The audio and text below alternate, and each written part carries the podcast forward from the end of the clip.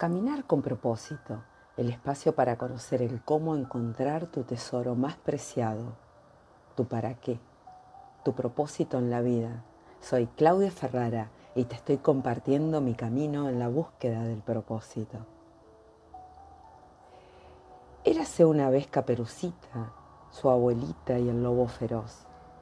Un día, viendo que las cosas no iban del todo bien, que llevaban una vida un tanto ajetreadas y complicadas y sobre todo que estaban cansados de vivir el mismo cuento, decidieron buscar ayuda. Al cabo de unos meses de trabajo terapéutico, Caperucita decidió dejar de hablar con lobos seductores, manipuladores y mentirosos que la engañaban y la hacían andar más de la cuenta por caminos largos y complicados. La abuelita decidió dejar de abrir la puerta a lobos que se hacían pasar por tiernas niñas, aunque peludas y con la voz ronca. Decidió además dejar de vivir en una casa aislada en medio del bosque y se compró un pisito en la ciudad. También contrató a un asistente para que la cuidase y le hiciera la compra, a fin de evitar que su nieta tuviese que llevarle provisiones atravesando un bosque lleno de lobos mentirosos y peligrosos, porque la abuelita, gracias a la buena fe de su hija y su nieta, había ahorrado con el tiempo dinero de sobras para pagarse el pisito y la asistente. Y el lobo feroz decidió dejar de disfrazarse de abuelita y de meterse en camas ajenas para cazar. Vio que era más fácil cazar conejos en el bosque que complicarse la vida engañando a niñas y abuelas usando disfraces. Es decir, decidió ser un lobo de verdad, un lobo auténtico. Y colorín colorado, el cuento se ha acabado. Definitivamente, y para descanso de sus tres protagonistas, ¿cuál es la moraleja de este cuento? Que quizá para empezar a ser felices de verdad, lo que toca es empezar a ser sinceros con nosotros mismos, para vernos tal cual somos, pedir ayuda si la necesitamos y en definitiva, dejarnos de cuentos. Y esto es caminar con propósito. Y hoy he decidido comenzar con esta lectura que me parece muy divertida y me encanta. ¿Para qué? Para empezar un poco a planificar esta segunda mitad del año.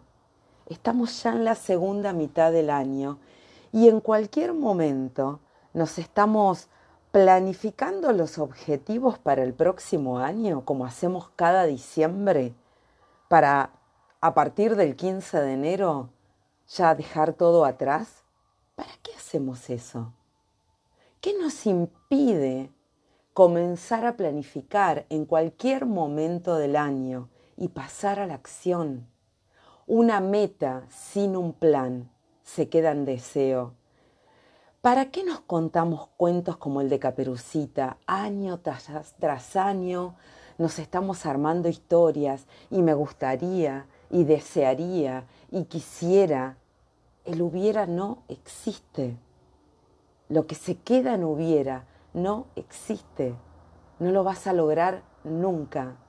Lamento ser yo quien viene a pincharte el globo esta, en este momento en el que estás escuchando este podcast. Pasar a la acción, una meta sin un plan, se queda solo en deseo. He decidido empezar a vivir mi vida de un modo distinto a como la vivo hoy. ¿Cuál es el problema? No sé cómo hacerlo. ¿Cómo hago? ¿Cómo hago para vivir distinto? ¿Cómo hago para dejar de contarme cuentos? Busco ayuda. ¿Cómo? Busco ayuda con alguien que no me juzgue. Busco ayuda en un espacio en el que me pueda expresar sin límites. Pueda expresar mis temores, mis fantasías, mis deseos un espacio en el que no me sienta juzgado, un espacio en el que pueda expresarme. Pido ayuda profesional. Pido ayuda a quién? A un psicólogo, a un coach, a un consultor personal, a alguien que me escuche con interés, que me genere confianza y que me permita mostrarme con libertad, alguien que me acompañe en esa búsqueda interior. ¿Y por qué haría esto? Porque aún no he encontrado el espacio, el lugar ni la forma de hacerlo. Y está bien que me lo plantee. Está bien que busque a alguien que me acompañe a ver las cosas de una manera diferente, de una manera diferente a, como lo he hecho hasta ahora, a imaginarme escenarios diferentes, a ubicarme de una manera más cómoda en otro espacio. Muchas personas creen, o algunas personas creen, que pedir ayuda es un signo de debilidad, que de alguna manera me he roto bajo la presión y entonces, ¿cómo voy a mostrar eh, ese lado mío? Van a pensar que soy inseguro, que soy débil, que tengo miedo. Y sí, tengo miedo. y quiero lograr algo distinto. Y sí, quiero lograr algo diferente. ¿Y qué? Es mi vida. ¿Qué sé yo de lo que le sucede al otro? El jardín del vecino siempre luce más verde que el mío. Y yo no sé qué es lo que le está pasando a mi vecino. Muchos no se dan cuenta que el verdadero desarrollo de la inteligencia emocional solo se consigue a base de ser minero de uno mismo, nos dice Alex Rovira. Empezar a pensar en mí, dejar de pensar qué es lo que buscan o piensan los otros. Quizás los otros están en la misma situación que yo, ¿quién lo sabe? Quizás están buscando una vida plena y no se animan. Casi todas las personas necesitamos un espacio en el cual expresarnos, un espacio en el que alguien nos escuche y nos acompañe a pensar, que nos acompañe y nos muestre quizá una manera diferente de hacer las cosas. Un espacio donde cada día empiezo a hacerme más fuerte, porque quizá estoy un poco confundido. ¿Cuántos años tengo? ¿50? ¿Cuánto más voy a esperar? ¿Cuánto más voy a esperar para encontrar mi camino? La decisión está en mí.